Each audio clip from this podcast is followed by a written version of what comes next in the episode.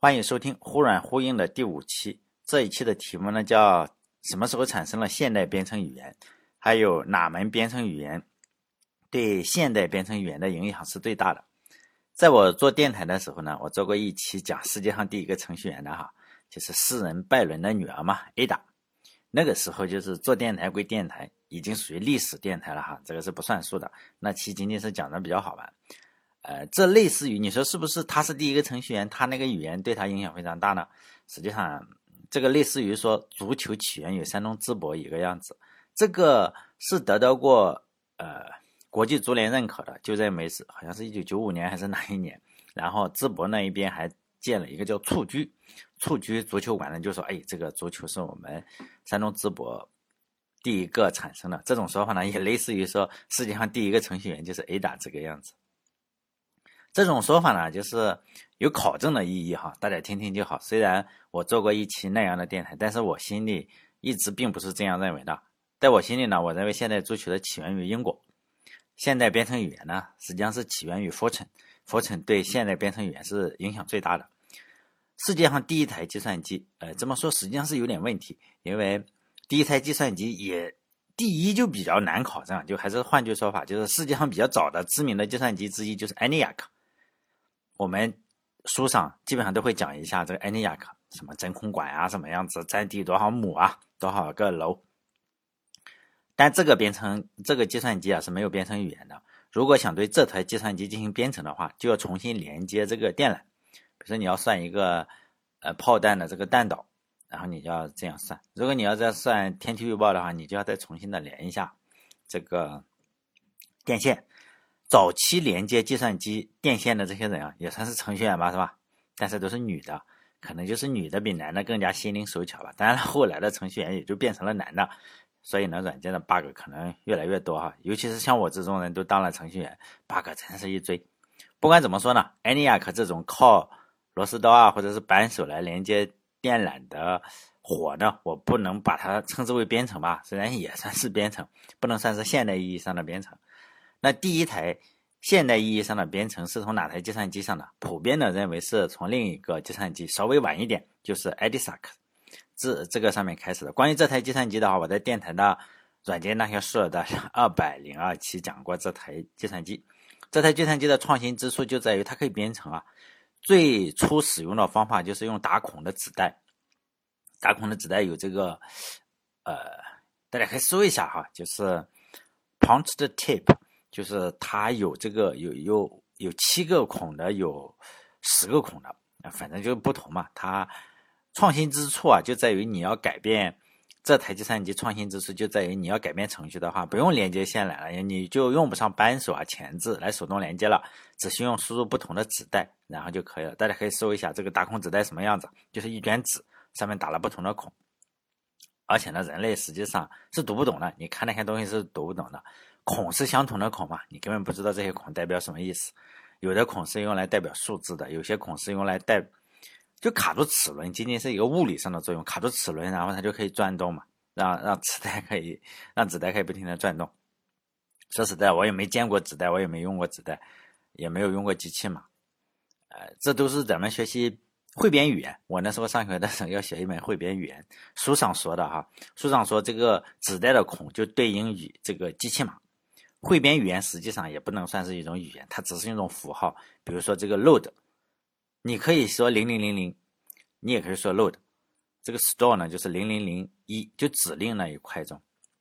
零零零一呢，可能就是一个就动动动，然后不打动，哎，就代表这个 store 就是存储。那谁发明的这个呃汇编语言呢？一个叫做 David Wheeler。这个人发明了，他是世界上第一个获得计算机科学博士的人。啊，这个人呢有一句话大家肯定说过，我一会儿再讲这句话。先说他是怎么发发明汇编的。这个家伙他就是在这个 EDISAC 这台机器上当程序员，哎，确切的说应该叫当打孔员是吧？然后不停的打孔。他的家族是干打孔的，就是给房子打孔、装修到这些机器的。所以呢，他给纸带打孔的话，也算是子承父业了哈。打孔的时候，他就要记住什么零零零零是吧？你就打四个洞，然后下一个呢是零零零一的话，你就打三个洞嘛。这种工作做多了，其实你的手应该会是比较麻，是吧？手麻了，已经麻了。然后呢，他就给这些固定的数字起了一个名字，就是呢，呃，到这个时候，这个汇编语言就诞生了。从这个角度上来看，汇编语言根本不能算是语言，它就是一些代号嘛。而且每种型号的电脑有不同型号的机器嘛，因此呢，每种型号这个汇编是不通用的。就是我不我不知道啊，现在大学里还搞不搞汇编？我当年学的时候是学这个叉八六的汇编，呃，我我很喜欢这个语言。就觉觉得很很神奇，我至今记得那时候我们都要做作业，然后我就用汇编语言控制这个机箱的蜂鸣器啊，然后就放一首歌曲啊，不是放国歌，就放祝你生日快乐这样，然后这就是算汇编的大作业。你为了放出这个蜂鸣器中放出祝你生日快乐来，还是需要调试很多东西的。但只要你喜欢的话，你就觉得哎乐在其中。我再来说这个前面说的这个 David Villa。那就注明的话，他说呢，在计算机科学中，没有什么功能是加一层不能解决的。如果加一层不能解决，就再加一层。不愧是世界上第一个计算机科学的博士哈！这句话就是所有编程的真谛，都在这句话之中。你如果觉得你目前的方法不能解决问题，你就加一层；如果还不能解决的话，就再加一层。大家可以看一下 TCP/IP 协议七层。呃，为什么是七层啊？其实目前来看的话，我们看看就这个编程语言的话，前端有很多很多层。你如果计算机的话，从一个计算机这个芯片一直到你能看到这个小姐姐的照片，多少层？你搞不清楚多少层，就是一层一层又一层嘛。反正最终你也搞不清楚自己加在哪一层了。于是呢，大家就在这一层上还混吃混喝。大家可以想一下，不止计算机如此啊，我们的社会也是如此，一层一层的。比如说现在我处在这个栋哥嘛。社会的最底层，可能就混一辈子的话，你也爬不上另外一层。啊，随着钱的增多，别人钱的增多，上面的人家可能就分了两层。于是呢，原来有三十五层，人家上面分裂了，分成了两层，你乘三十六层了哦，自己什么都没干，然后又降了一层。呃，大家可以看看大公司也是如此啊。没有钱的时候，大公司就是刚刚开始的时候，层是比较低的，就是叫扁平化管理，可能就老板。你就一个老板下面带几个兵嘛，后来你这个老板厉害了，哎，你这个越来越吹牛越爽，是不是层数越来越多？这才搞个三十层。如果大家对前面我说的那个协议 OSI 的这个七层协议有所了解的话，呃，现实中实际上写代码不会写七层，就是有的是四层，有的是五层，四层四层的是比较多，五层的也有。分公司七层太麻烦了，大家都不会写这个七层。这说明，如果你觉得，哎，是不是一定是四层或者五层呢？不，并不是哈。如果你紧跟技术发展潮流的话，你可以打开谷歌哈，百度不知道行不行？你输入这个 Layer Eight，就是 Layer 八，第八层，Layer 八，你就会可以看到这个 OSI 这个七层模型上，实际上又扩展了三层，已经到十层了。就是第八层是什么？第八层是用户，第九层是什么？第九层是公司，第十层是国家。以后真的是这样实现。没有第九层的协议，就是解决我们自己的问题嘛。第九层协议是解决公司的问题，应该是第九层是公司嘛。就说，比如说我是公司，我开了个公司，我老板，哎，招人来肯定是找人给你赚钱嘛，还在感激你是吧？哎，感谢老板给我一份工作，他妈的，实际上你你才拿一点点钱，老板拿出大部分，然后你到头来还得感谢他给了你个工作。哎呀，人就是这么贱，真的是就这么贱。然后第九层这个公司的协议，比如说上班不能够上淘宝是吧？也不能够上京东，也不能够上微信，就这这就光干活。因此呢，我第九层的协议就公司协议是什么？你得把这几个网给我屏蔽了，是不是？就是公司网，哎，我我们屏蔽外网是吧？公司也要屏蔽外网。然后第十层是国家，比如说国家就有可能我也要屏蔽啊，我们国家不允许上外网，不允许上哪个网站？你什么网站不允许上？把外网屏蔽了，是不是？第十层国家，还是这个 David Villa 说的好，是吧？在计算机之，在计算机科学中，没有什么功能是加一层不能解决的。如果没有解决，就再加一层。你看看加到第十层，是吧？OSI 协议加到第十层，啥问题解决了？把上网问题给你解决了。我们带回来讲他发明的这个编程汇编语言哈，汇编语言还是不太亲民了。呃，那有没有？就是说我仍然认为现代语言与汇编语言，哎呀，那个天差地别，差的多了。那有没有更现代一点的语言呢？是有的哈。人类历史上第一个现代编程语言是佛城佛城语言，这个语言的意义不亚于这个十月革命一声炮响，是吧？给谁送来了马克思主义？这个是十月，嗯，佛城语言的一声炮响，给给这个人类送来了现代编程语言。佛城语言的全称啊，叫做 Formula Translating System，翻译成的话，翻译成中文的话叫做公式翻译系统。就是说，如果在汇编语言中你要写一加三的话，那你要写好久啊！你不能写个一加三的，你要写，哎呦，把这个一放在哪里是吧？这个 load 呢，你你要加嘛，然后再再存到哪里？哎呦，三怎么？你写好几条，就为了得个一加三，写好几句。但是这个 Fortran 语言中呢，就一加三就好了，跟我们现实中一样。然后呢，它叫什么？公式翻译语言是吧？公式翻译系统语言，然后再把这个公式啊。翻译成汇编语言，这当然是一个非常非常巨大的进步。但是呢，总有人觉得不舒服，是吧？为什么呢？嗯，人类就是这个样子。比如说，发明蒸汽机车的那个人叫什么？史蒂芬森。然后呢，他发明了这个火车，哈，在铁轨上咣叽咣叽的跑。啊，旁边就有人说：“来，咱们比一下，我用有轨的马车。”哎，那个马车一一跑起来，实际上这个刚开始发明的个火车根本跑不过的。然后这个有轨马车的这个人就，哎呀，就是很骄傲嘛，是不是？那肯定很骄傲，你看你造了个一堆钢铁，还不如我马跑得快，你没前途。还有同样的事情也发发生在就是富尔顿是吧？富尔顿发明了第一艘轮船，轮船也是这个样子，两边一个大轮子，然后刚刚的转。实际上呢，人家用什么？用风帆帆船跟他去比速度。哎，当然刚开始就是被这个帆船比速度。哎呀，这个 富尔顿确实是也比较比较倒霉，他发发明了好好多年。大家一听，哇，这个和尚又有了这个富尔顿的这个叫富尔顿的蠢物，他这个船的名字就叫做富尔顿的蠢物，但是他不是这个意思啊，人家他的船一旦是因为两个大轮子嘛，开不起来，大家就在岸上喊，哇，你开不动，开不动，开不动，然后呢，哦，好不容易开动了是吧？帆船又超过他。开动了之后呢，上面的人又开始喊什么？哦，停不下来，停不住，停不住，就这样。他因为他要到码头也停不住嘛，然后他真的撞了码头，是吧？开不动的时候，大家嘲笑你开不动；你开动了之后，大家又会嘲笑你，是吧？这个 停不住，就这个样子，叫富尔顿的蠢物。现在我们这个社会仍然是这样的人，大部分，因为总有人一部分人这样认为哈，认为自己做的就是最好的。这种情况呢，Fortran 发明之后也是这个样子，又重复了一次。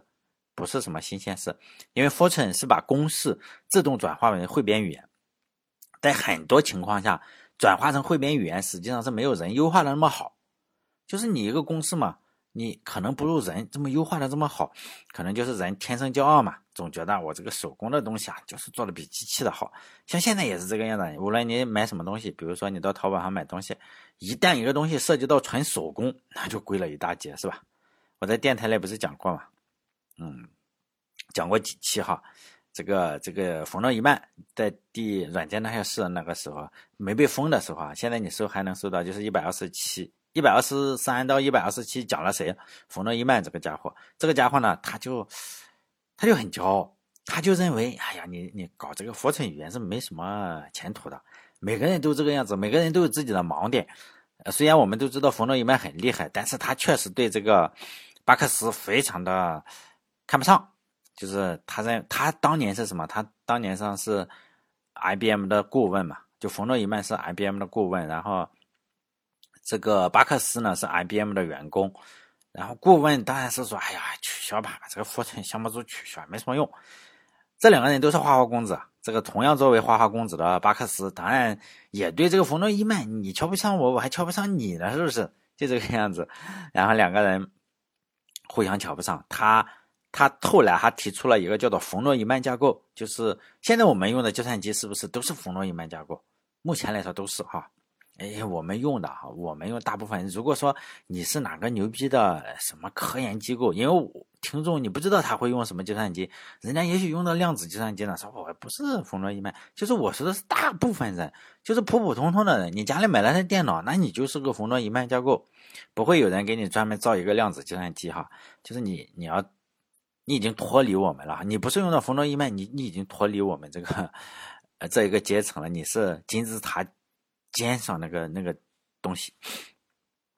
就是说，现在我们大部分人都是用的这个冯诺依曼架构，他发现了有巨大的问题。这个问题呢，也被称之为冯诺依曼瓶颈。大家可以搜这个词啊，冯诺依曼瓶颈。为了解决这个问题呢，科学家实际上用了很多很多的技术啊，包括什么分支预测呀、流水线技术，还有 L 一、L 二、L 三，还有以后可能 L 四缓存技术。就是说，我们那时候考试哈，考试不经常考这些狗屁东西吗？或者是你面试的话，要，你知道为什么要用分支预测？实际上并不是分支预测多厉害，而是冯诺依曼架构整体是有问题的。大家为了擦他的屁股，然后呢，搞出来很多的技术。当年呢，巴克斯已经发现了，他发现了这个问题，他建议是什么？就不要用冯诺依曼架构，就他认为这个架构太垃圾了，就不要用。但是你说他不要用，我们用其他的有没有可能也比较垃圾？也是有可能的，是不是？但是他确实人家第一个人发现的，确实比较厉害，是吧？呃，他认为这个冯诺依曼架构是比较垃圾的。当然，美国人说话不都是这个样子，不留情面，互相瞧不上嘛。呃，像咱们的话。中国人应该不会说这么直白，中国人是背地里搞你一下，是不是？背地里我给你个检举信啊，我这是我搞得你痛不欲生。表面上还是比较和气的，哎呀，你好我好大家好，是不是？哎，当然我们就是这两个人差点决斗啊，真是就是打笔墨官司，确实打了呃老长时间。这两个人是互相在瞧不上的。我们再来说一下手工哈，就是说你手工调调这个东西。就不少程序员是有这个毛病，比如说，有的人觉得这个 IDE 写代码不行，不如用这个 Vim 或者是 Emacs 这种比较传统的文本编辑器写的好。我我前些日子我 又想起来，我看了一个宣传片哈，说茅台酒，茅台酒做的，他们说做酒的时候要用少女的，呃，少女，我也不知道要不要漂亮的少女，反正他是说的少女，少女就是你把鞋子一脱，要不要洗脚也不知道，反正就用脚丫子去踩那个酒曲。这个不能叫纯手工，应该叫纯脚工，是吧？纯脚工。然后，然后我又看这个宣传片子，根本不是少女啊，就是一些四十多岁的中年女性。实际上，按照生生理这个进化的话，实际上应该是少女的脚更臭，是吧？因为她是这个这个新陈代谢更快嘛，是吧？但我也只是这样认为啊。就现在的行业，我认为你不能再用脚丫子去。去踩酒去了，你能不能想个方法呀？现在都这么发达了，你还拿个臭脚丫子去踩，是不是也不对呀？同样的事情也发生在这个浮尘上，也是这个样子。大家就认为我自己调的参数啊，就是比机器调的好，知道吗？实际上人就是这么高傲自大，包括现在也是这个样子。比如说，呃，以后我在讲 Java 的时候，Java 虚拟机呢，它有时候会自动的生成一些这个，呃，就是硬件的代码。就是机器码吧，就生成特别底层的东西。那有人就觉得你肯定写的不如我写的好。呀，我用 Go 语言，妈的，你怎么知道 Go 语言生成的就不如 Java 生成的好？但有些人还是内心有一种强烈的感觉，哎，我调的最好。实际上不好说，是吧？有些人就喜欢往自己脸上贴金嘛。比如说像冯诺依曼，他质疑说，我我调的会比这个巴克斯调的好。我们相信吗？是可能相信的，因为人家是科学家，是不是？而且是最厉害的科学家之一，人家可能是调的比较好。但是你调，就好像是我们跑步一样，你说我们人类可以跑得过豹子，然后你拉拉过这个博尔特过来比一下，是吧？可能他能前几十米能跑得过豹子，假设啊，我也不知道能不能跑过。但你能跑得过吗？人家博尔特呃跑第一。然后豹子跑第二，你你连豹子的屁股都看不见是吧？你不能拿这个去比较，说我们调的比较好，不要说我们，就看你调的好不好，是不是？不要那么自信。所以很多的时候讲 Java 的时候，很多人就觉得，哎呀，Java 慢，你你用这个 Git 或者是什么的都不行，为什么呢？你你跟他讲话为什么？他说，哎呦，这个他生成的难道就一定好吗？哎呀，那一听这个就够菜了是吧？我经常听到这些人，我就特别崩溃。他总认为他自己特别厉害。就 Fortran 语言呢，目前仍然是被广泛的应用，主要是应用在这个科学领域，呃，需要计算比较多的地方。像咱们也不是科学家，是吧？几乎你接触不到这个语言。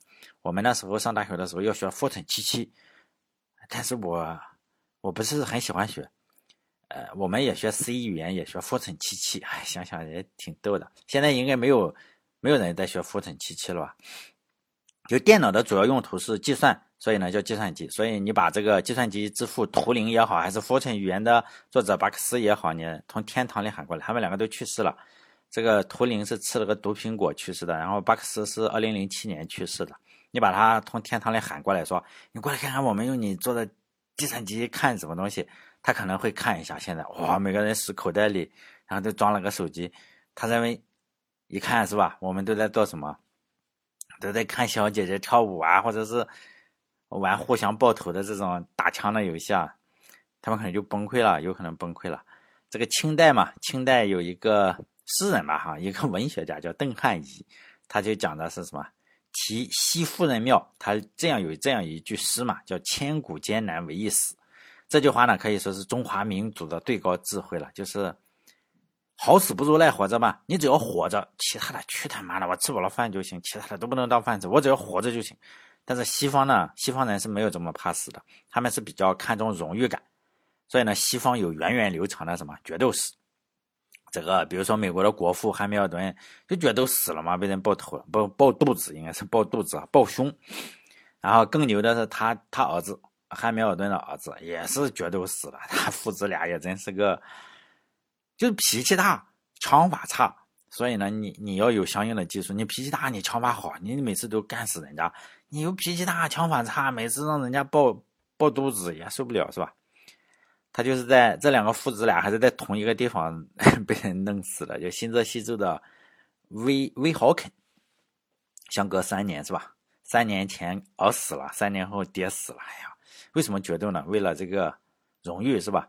你就是说你不认同我的观点。这这就是说，为什么我要讲这个故事呢？因为巴巴克斯跟这个，呃，冯诺依曼这两个人就特别不对付。你如果收很多的奇闻异事的话，哎呀，就是说这两个人差点决斗啊，就真真的是这样。就是这两个人都是花花公子，家里都很有钱。就是你说我不行，妈的，要不就决斗啊，就这个样子是吧？美国国父汉密尔顿，当然决斗的对手，人家不会找你这种无名小卒是吧？人家不会理你的。美国国父汉密尔顿决斗的对手都是跟他相当的，人家才跟你决斗。就美国的副总统叫什么来？叫呃阿伦伯，就是打死这个 汉密尔顿的人。今天的话，但决斗的血腥和野蛮已经远去了，但是其中有关这个荣誉和高贵的部分，仍然在这个美国人的心中活跃着，是吧？与大部分温文尔雅的编程大师不同，这个《Fortune》语言的作者就是非常的火爆。也是钱多哈，他确实家里就是富翁，他是个富翁，哦，他是个富二代。呃，这一点的话，就是 fortune 这个语言，你如果能收到很多他的奇闻异事的话，你就知道他是出了名的，就谁都不服的那一种，就是你搞他，他就给你搞，就就特别厉害，就是有一个有决斗精神的人哈。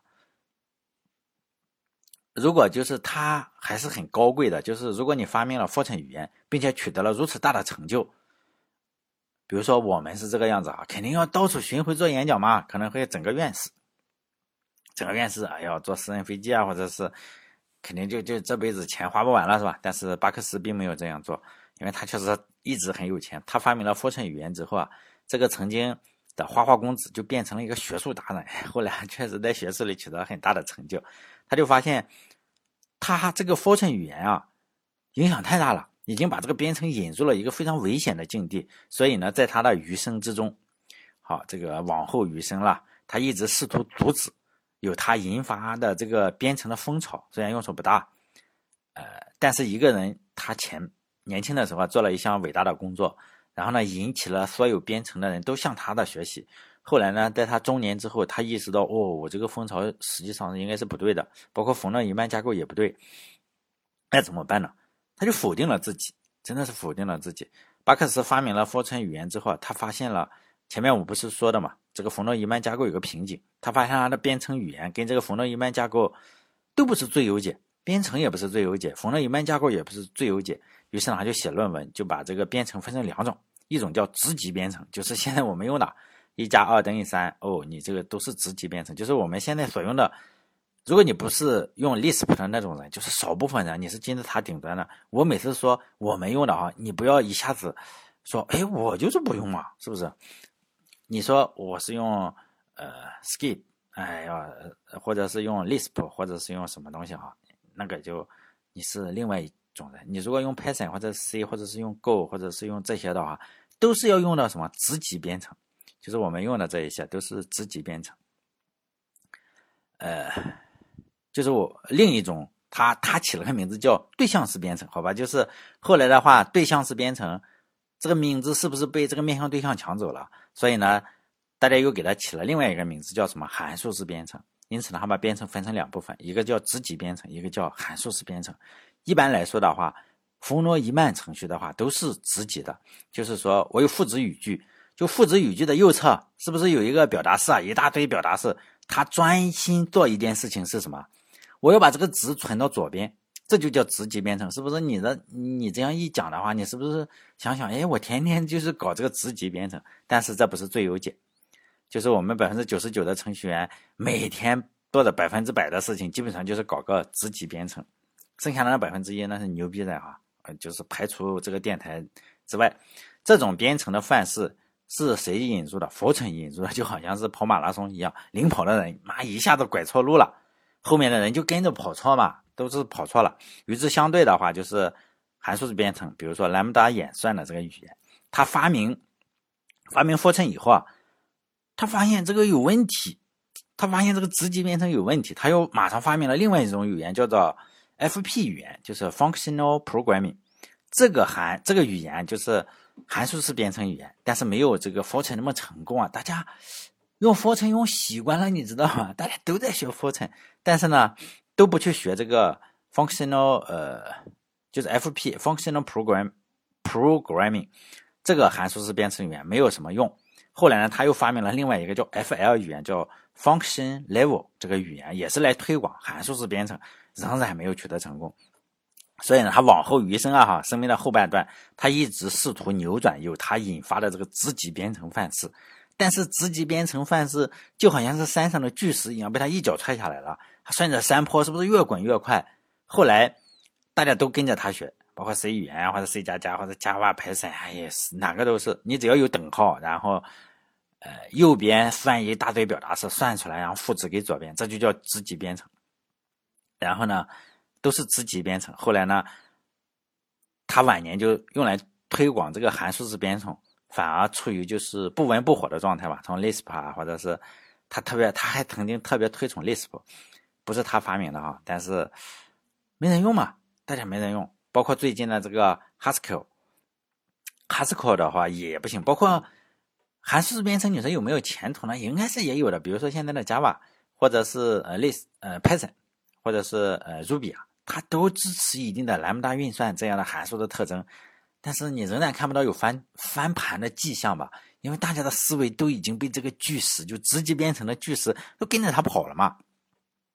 当他在领取图灵奖的时候，他就发表发表了一篇论文啊，这篇论文能搜到哈，名字叫做 “Can Programming Be Liberated from the Volume Style, a Functional Style, and Its Algebra of Programs”。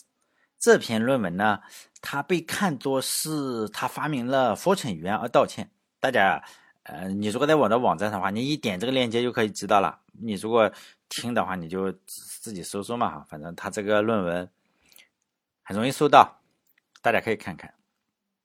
就是这篇论文整整个后半部分都是在讲函数式编程的思想。如果你非常喜欢看计算机相关的事情的话，读这么一篇论文，虽然它是英文的，肯定比听我这个。两百期节目收获要大很多，真的。还有些人就觉得啊，英文的是不是不好读？真的不是这样，不要认为你读不懂。我很早就发现了一个问题，这个与语言没有关系。就知名的科学家写的论文，除了图灵，图灵真的是看不懂。图灵老先生的论文我是看不懂，非常的晦涩，名气很大，论文写的是真真的烂，或者是图灵老先生要要有人要解读他的论文。就好像是古文一样，要要出个白话文，你才能读懂。然后其他的人的话，人家大部分都写的还比较浅显，越牛逼的人写的越浅显，就比较清晰啊。反而是一些人不懂，即使他用中文写的，你你你每个字都认识，但是连起来，哎，怎么又成了图灵那个样子？就这样。但是这个呃，巴克斯呢写的论文是比较好的，呃，虽然他是用英文写的，你仍然是读了之后，你就会觉得哦，确实是这样，我为什么想不到呢？这就是比较厉害的。呃，这看了这篇论文啊，你可能就觉得，哎呀，这是不是要吹一波这个函数式编程了？但实际上不是啊，我只是解释一下，为什么我接下来还是不讲函数式编程，我也很少涉及，以后的节目中也会很少涉及的。原因有两个，第一个呢，函数式编程虽然非常好。我也认为它非常好，但是目前不是主流，因为第二呢，第二点哈，第二点就是我经验不丰富。我写过函数式编程，我最多的时候，哎，可能是不能说最多，就是我写的所有的函数式编程都是在我研究生研究生时候写的。因为当时我们做了一个项目叫做 GIMP，我不知道大家知不知道这个，在 Linux 下有一个是号称 Linux 下的 Photoshop，当然是扯淡的。它的水平要弱很多，就是这个 GIMP 呢，它可以写插件，写插件的语言呢，你可以呃把它认为是 Lisp 的一种方言，Lisp 非常非常相似于的是 Scheme 那个方方言，一个 Lisp 语言，我们就做那个项目。为什么我们做那个项目，并不是我多爱它，而是有人要我做那个项目，我我我就必须要做。就是说你没有钱的话，呃。你又想拿学位的话，你是不是人家让你干什么你就干什么？你并不能说，哎呦，我不做。所以呢，我就那时候就学了这个 Lisp，就写了不少哈。就你说我喜不喜欢他呢？也谈不上喜欢。他们好像说的那么厉害，我觉得也还好吧。但大概就这个样子。千万不要。但是做这个项目对我最大的收获，并不是我学会了一个 Lisp 方言，而是千万不要。无脑的相信一些叫什么什么创新项目哈，有什么自主知识产权的项目，可能这个项目就是说名字非常大，但这个项目就是两三个研究生花了个一年半或者是一年的时间，到处抄，还要现学现卖，然后做出来的一个东西。你说能运行吗？也能运行。你说厉害吗？肯定不厉害。就这样，很多的项目都是这样。这是我学的最多的经验。但是等我毕业之后啊，我就几乎真的是用不到，可能我水平也比较低哈。而且我们主要是写这个，嗯，接近硬件的东西，就是网络上的东西吧。比如说 TCP/IP 都是用 C 语言，这个就是问题了。我们就接触不到这个函数式编程，所以呢，我水平实际上是比较弱的。所以呢，我怕哦，你你本身就不会这个函数式编程，然后你又在那里乱说，就是鲁班门前弄大斧嘛，就让人笑死了。尤其是听电台节目，很可能人家就是。我一辈子就不写直级编程，就一直在写函数式编程，那你不就是鲁班面前弄大斧嘛？是吧？就笑死了。接下来的几期呢，还是主要是讲 Fortran 引起的这个直级编程时代。哎，后面的这些语言基本上都是直级编程的比较多。如果哎讲到碰巧了哈，你讲讲函数式编程也可以。但是我的技巧啊，仍然是来自于，就是我研究生时写那些插件，写了可能有个。一百个应该有吧，反正哎呀，就是还是比较简单的。你用这个这个函数式编程，你如果说你用直级编程能不能写，也能写，我也能写出来。现在我还记得大概写一些什么东西。如果就是说你不是主要是学习，比如说很多人就是喜欢玩小众的嘛，因为我包括我的一些听众也是喜欢玩小众。我非常不推崇的是这个一点，小众的东西啊，你一定要是大众的都会玩，你再去玩小众。比如说有一个听我电台的家伙，大概考研究生应该是考不上了，还还还挺逗的啊。他就只喜欢玩小众的。你作为一个计算机的话，或者什么东西的话，你是不是应该把 C 语言学得很好，或者是用什么很好？他他不整，是不是不整？就玩小众的，什么小众玩什么？你说你写论文，像我们在像我读数学系，我也。读那种就 text 嘛，latex 那种写论文，呃，你说那种要不要学？可以学，但是你 Word 排版也能排出来的。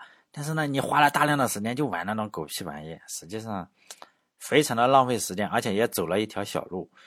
就是我还是建议啊，哎呀，我好像又建议人家了，就是说你大路边上的一定要会做，小路你就抽空去搞一搞嘛。就是说你要去玩这种。尤其是有人是一一推荐就是推荐这种 Scheme 啊或者 Lisp，哎呀，你给我讲讲 Lisp。实际上我对这个观点是这个样子。你说他们为什么不流行？他没有好的语言包，就是说没有好的库，就是不能够流行。你说为什么没有好的库呢？大家都不写，没有钱嘛。呃，比如说 Java 有，像 C、C 也有，或者是用 Python 都有，都有非常好的库。我是不是用了它，我就可以很快的赚到钱，或者很快的完成工作？因为什么？因为你简单了嘛。像你用 Lisp 可好了，是它又设计的很优美，又设计的很好，但是没有库嘛，库很弱啊，也不能跨平台，运行起来速度还慢。那行了，那那大家就不用了嘛。然后，所以它一直发展不起来的一个原因，并不是它设计的不好。你首先要有一部分人砸一些钱进去嘛。比如说，你你特别有钱了，你是比尔盖茨，你说我就喜欢比尔，呃，我就喜欢 Lis，是不是？好，砸钱砸三亿进去，然后大家把这个各个平台的库啊都给我整整好一点，什么什么库都有，网络库有网络的，然后数据库的有数据库的，然后用户界面的有用户界面的。你这样一搞，哎，大家就肯定是用了嘛。你砸钱嘛，像 Java 一样砸钱。像 Python，Python 也是砸钱啊，谷歌砸了很多钱啊。像 Go 语言，你也是砸钱啊。你你以为谷歌不付工资给那些研究 Go 的吗？肯定是给钱的。好嘞，这一期就到这里，还是去讲自己哈，自己编程。对于函数式编程的话，如果能涉及就涉及，不能涉及的话，我水平比较弱。好嘞，这一期到这里，再见。